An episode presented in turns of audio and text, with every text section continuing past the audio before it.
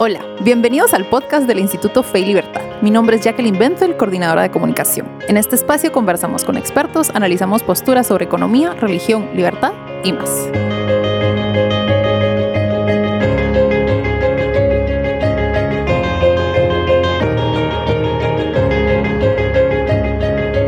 Bienvenidos a este nuevo episodio del podcast del Instituto Fe y Libertad, el episodio 25. En esta ocasión me encuentro con Moris Polanco. Moris es miembro del Instituto Fe y Libertad, donde es director de publicaciones y editor de la revista académica con el mismo nombre. Es director del área de humanidades de la Facultad de Ciencias Económicas de la Universidad Francisco Marroquín, donde también imparte cursos de filosofía, lógica y ética. Morris es doctor en filosofía por la Universidad de Navarra y licenciado en letras y filosofía por la Universidad Rafael Andívar. Autor de varios libros, sus áreas de interés y de investigación en la actualidad son las raíces teológicas de la modernidad y el barroco español. Bienvenido, Morris. Muchas gracias, Jackie. Muy buenos días. Gracias pues, a usted por acompañarnos. Hoy vamos a continuar la conversación que iniciamos en el episodio 22, si no me equivoco, donde hablamos sobre el cómo ser virtuoso en la modernidad, ¿se recuerda? Sí, sí, la diferencia entre virtudes en el mundo antiguo y virtudes en el mundo moderno. Exacto. Y entonces el tema de hoy es cómo formar virtudes, cómo construir virtudes. Sí, sobre todo teniendo en cuenta que la modernidad, el mundo moderno, eh, más o menos se declara neutral con respecto a ese tema. Digo más o menos porque en los principios, estoy hablando del siglo XVII, XVIII, sí había un reconocimiento de que para ser buen ciudadano había que ser virtuoso.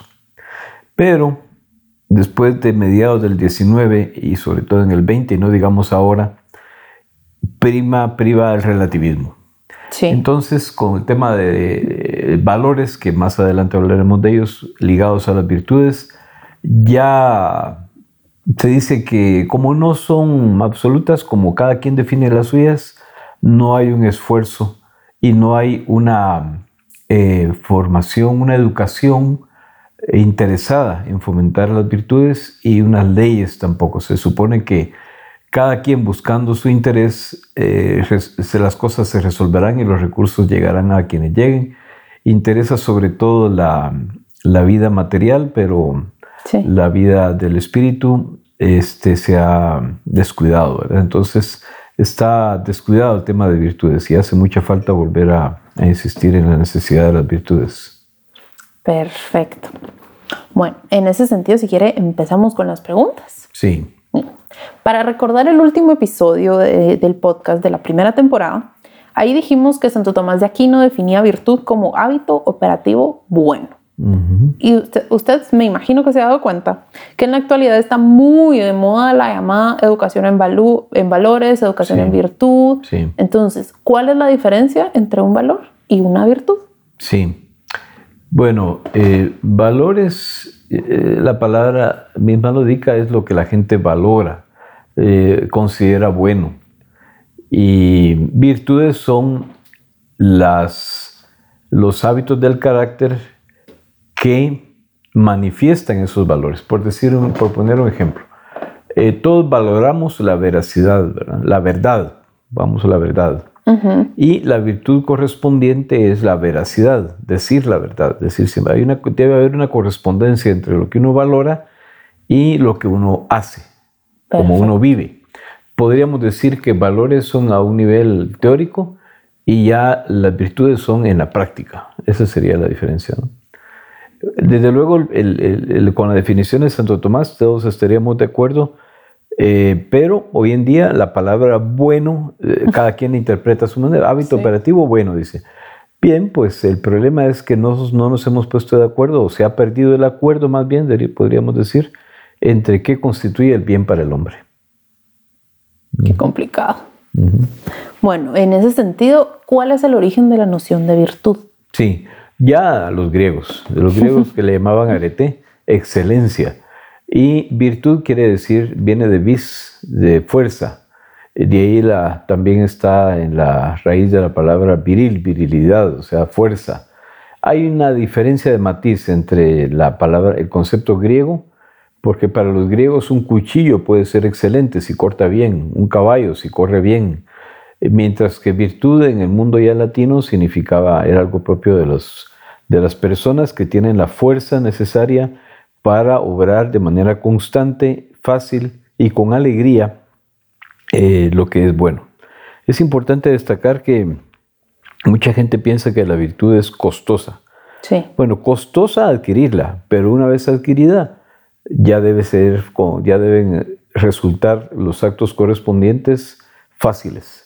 Eh, así como una persona que hace ejercicio, se ejercita, llega un momento en el que ya no le cuesta. Esa es la idea, ¿verdad? Porque cuando se piensa en una persona con eh, virtudes, se dice, bueno, esa persona ya está habituada, ya tiene facilidad, ya se goza en hacer el bien, mientras que una persona que de vez en cuando hace el bien no es virtuosa y no se puede confiar en ella. Es más fácil confiar en una persona virtuosa porque está habituada a ser honrada, a decir la verdad, a respetar eh, a sus eh, iguales, a, ser eh, honrado, etc., que una persona que solamente de manera ocasional se empeña en hacer cosas buenas. Interesante. Y en ese sentido, para continuar, ¿cómo se forman las virtudes en la persona? Mm. Hay, hay, varias formas, digamos, varios enfoques pedagógicos, podríamos decir, de cómo no es que haya una... Eh, lo que está claro es que no hay, no se forman las virtudes si no hay ejercitación. si, no hay una máquina que yo, me, que yo me conecte, ¿verdad? Que me haga ser virtuoso. Ah, qué bueno sería. Qué bueno sería, ¿verdad? Como, pero no, no existe un procedimiento breve, sino que simplemente es ejercitarse. Ahora, ¿cómo lograr un ambiente, un clima en el que desde la infancia, porque adquirir virtudes ya en la, en la edad madura, no digo que sea imposible, pero es más, más difícil porque uno ya tiene sus hábitos. Las virtudes se adquieren desde la infancia. Para mí, para mí, y eso, en esto pues también eh, sigo Aristóteles y el sentido común diría yo, es observar a los mayores, es decir, a los padres y a los maestros y a la sociedad en general. Los niños hacen y repiten, los niños son repetidores. Sí. Repiten lo que ven hacer a sus mayores. Entonces, si, y a esto agregamos que el padre refuerza eh, ese hábito con una explicación, eh, con una justificación de por qué tiene que hacerlo y se dirige a su intelecto, igual que a su voluntad, con una, y además donde hay una escuela donde se va y concordancia entre lo que dicen los padres y lo que se piensa, lo que dicen los maestros y también la sociedad, pues necesariamente se irá adquiriendo la virtud. Eh, pero ahora, hoy en día tenemos esa familias disfuncionales, eh, maestros que no necesariamente dan buen ejemplo, y una sociedad relativista, mm, difícil, ¿verdad? Sí. Y profundizando un poquito en eso, ¿por qué es importante formar las virtudes en la persona? Yo diría que es el, ¿cómo se dice? El activo más importante que tenemos las personas. ¿Por qué se nos valora eh, por encima de quienes somos este, en, el, en el mundo del trabajo, en el mundo, eh, en la sociedad en general, fuera de la familia, porque en la familia se debe valorar a cada persona por lo que es, punto. Pero fuera de ahí, en el ámbito laboral, social, eh, se valora a la persona por su estabilidad de carácter. A veces se piensa que la persona libre es la que hace lo que le da la gana, pero curiosamente, un niño hace lo que le da la gana, pero no es predecible porque no es libre, porque el niño no está libre de sus, de sus emociones del momento. Un niño llega a la casa, eh, piensa que tiene que hacer los deberes, saca su cuaderno, pero al momento quiere comer, se levanta, va a abrir la refrigeradora, no encuentra nada, la cierra, después se le olvida qué estaba haciendo, va a jugar, eh, qué sé yo, algún jueguito, videojuego, después sale a golpear una pelota y después se acuerda que está haciendo... es impredecible, ¿verdad? Entonces no es libre. En alguien así no se puede confiar, por eso a un niño no se le confían tareas importantes. No, no, no tiene la madurez necesaria como para adquirir responsabilidades. Mientras que lo que define a una persona responsable es que responde por sus actos, es dueño de sí mismo. Y para ser dueño de sí mismo tiene que haber virtud, tiene que haber hábito, o sea, yo me convenzo de que alguien me va a responder cuando he visto que a lo largo de un año, dos años, tres años, hace siempre lo mismo. Por eso a uno le preguntan, eh, va a cualquier lugar y le piden carta de, de trabajo, ¿no? Decir, ¿dónde ha trabajado usted? ¿Cuántos años lleva trabajando ahí? Porque una señal de que esa persona, en esa persona confían es porque ha trabajado varios años en un lugar y si ha trabajado varios años es porque tiene estabilidad de ánimo y de carácter. Esto eh, de manera general, no estoy hablando de casos particulares, de problemas eh, un poco ya de, desajustes que se dan en nuestro mundo moderno, tensiones psicológicas y esto, ¿verdad? Que cualquiera puede tener sus momentos de crisis, pero en general en las personas se confía por el carácter y el carácter es, es una eh, huella indeleble que, que facilita hacer el bien.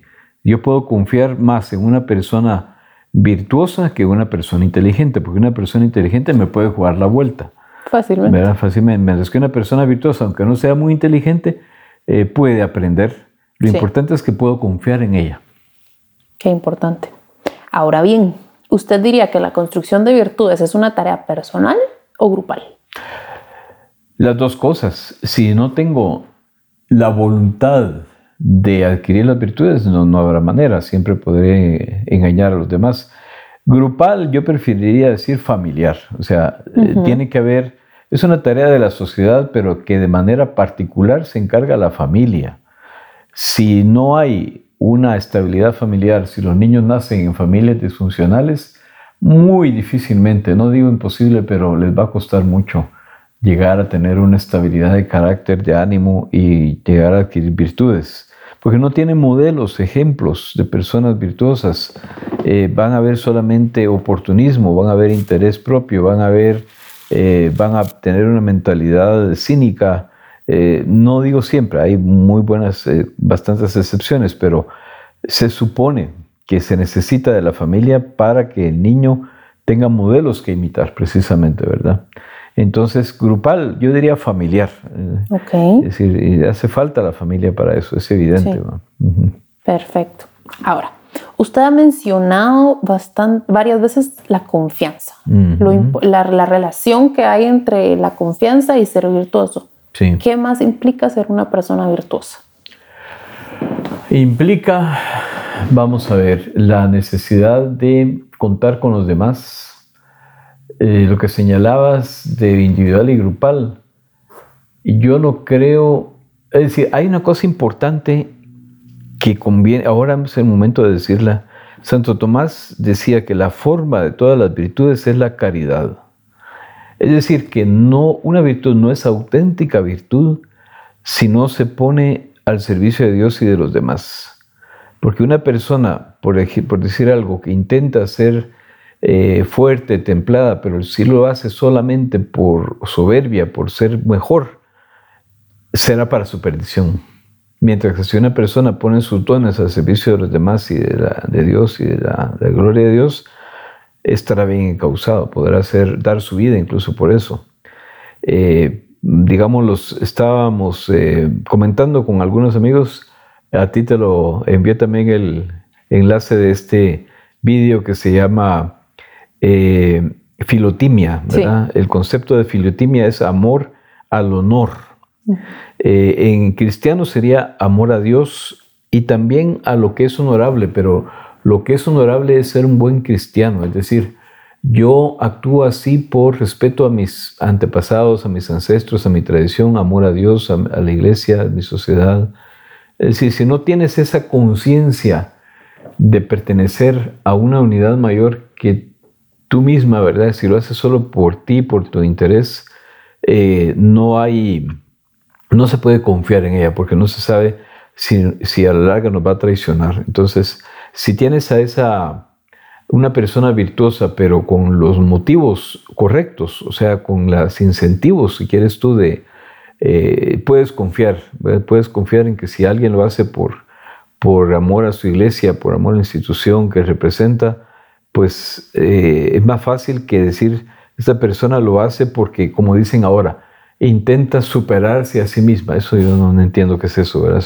¿Para qué? O sea, ¿con qué objetivo? y por amor a sí mismo, dice, tienes que quererte a ti mismo, ¿no? Primero, eh, hay un recto amor a sí mismo, pues, pero si no está Dios de por medio, si no están los demás, eh, se vuelve orgullo, se vuelve soberbia. Sí.